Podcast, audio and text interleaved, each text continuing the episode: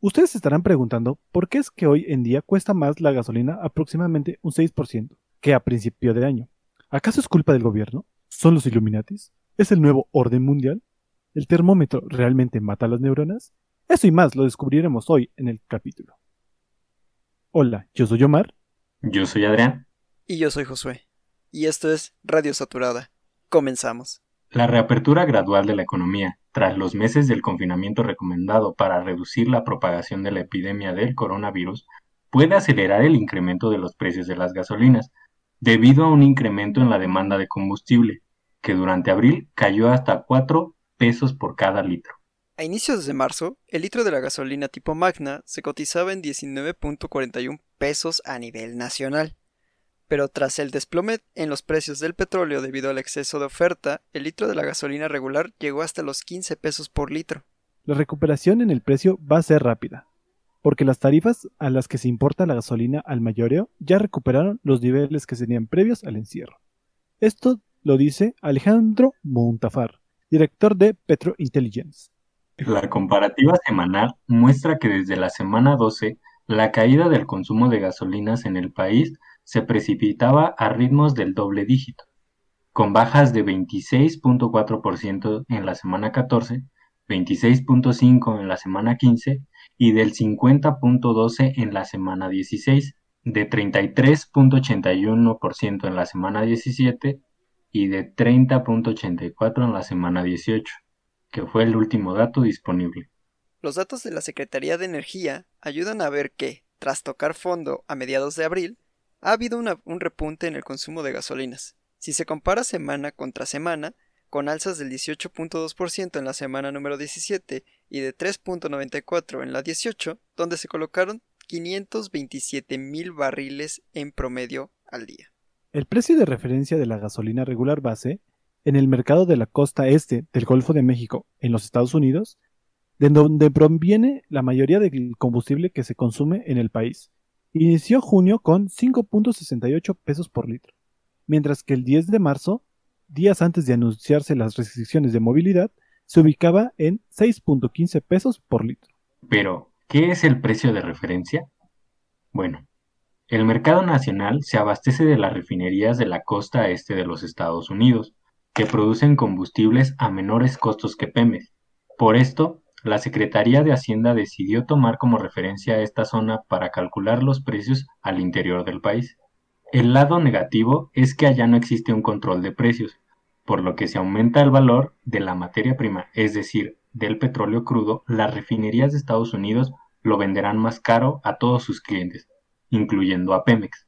Pero el dueño de la gasolina, el gasolinero, aún no lo transmite por dos razones debido a que todavía hay inventarios adquiridos con precios de referencia más bajos y porque prefieren sacrificar su margen para pelear por las pocas ventas que hay, explica el analista. Pero el incremento en la actividad que lleva a una alza en las ventas puede acelerar este proceso hasta alcanzar los precios anteriores a las medidas de confinamiento, es decir, cercanos a los 19.40 pesos por litro. Rayos. Además, dice Thomas Hider, abogado experto en temas energéticos, las gasolineras llevan, conllevan costos fijos que no se han reducido en este periodo, como los de almacenamiento, logísticos o los relacionados a los, al aditivado de los combustibles fuera de las terminales de Pemex. Este tipo de costos fijos, opina el especialista, aunado al impuesto especial sobre la producción, IEPS, jugará en contra del consumidor, que puede ver incrementos más veloces en los precios de las gasolinas. ¿Y qué es el IEPS?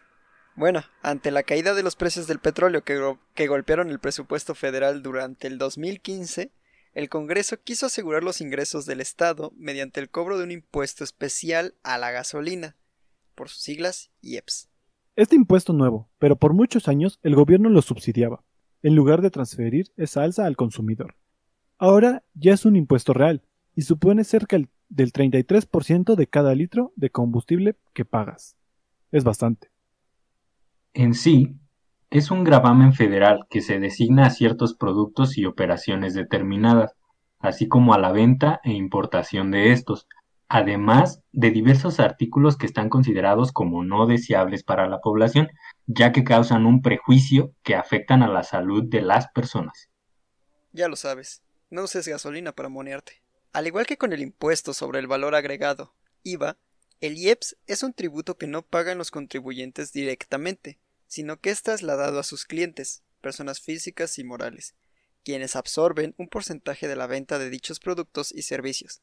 No obstante, matiza Montufar, si los precios internacionales del crudo comienzan a recuperarse con mayor vigor en las siguientes semanas, tampoco se verán reflejados en alzas mayores para el usuario mexicano, pues el gobierno reactivará la política de estímulos fiscales al IEPS en la gasolina, con lo que cobrará menos por este gravamen para mitigar así las alzas más abruptas. Ahora recordemos que también existen otros factores que influyen en el precio de la gasolina, tales como el margen.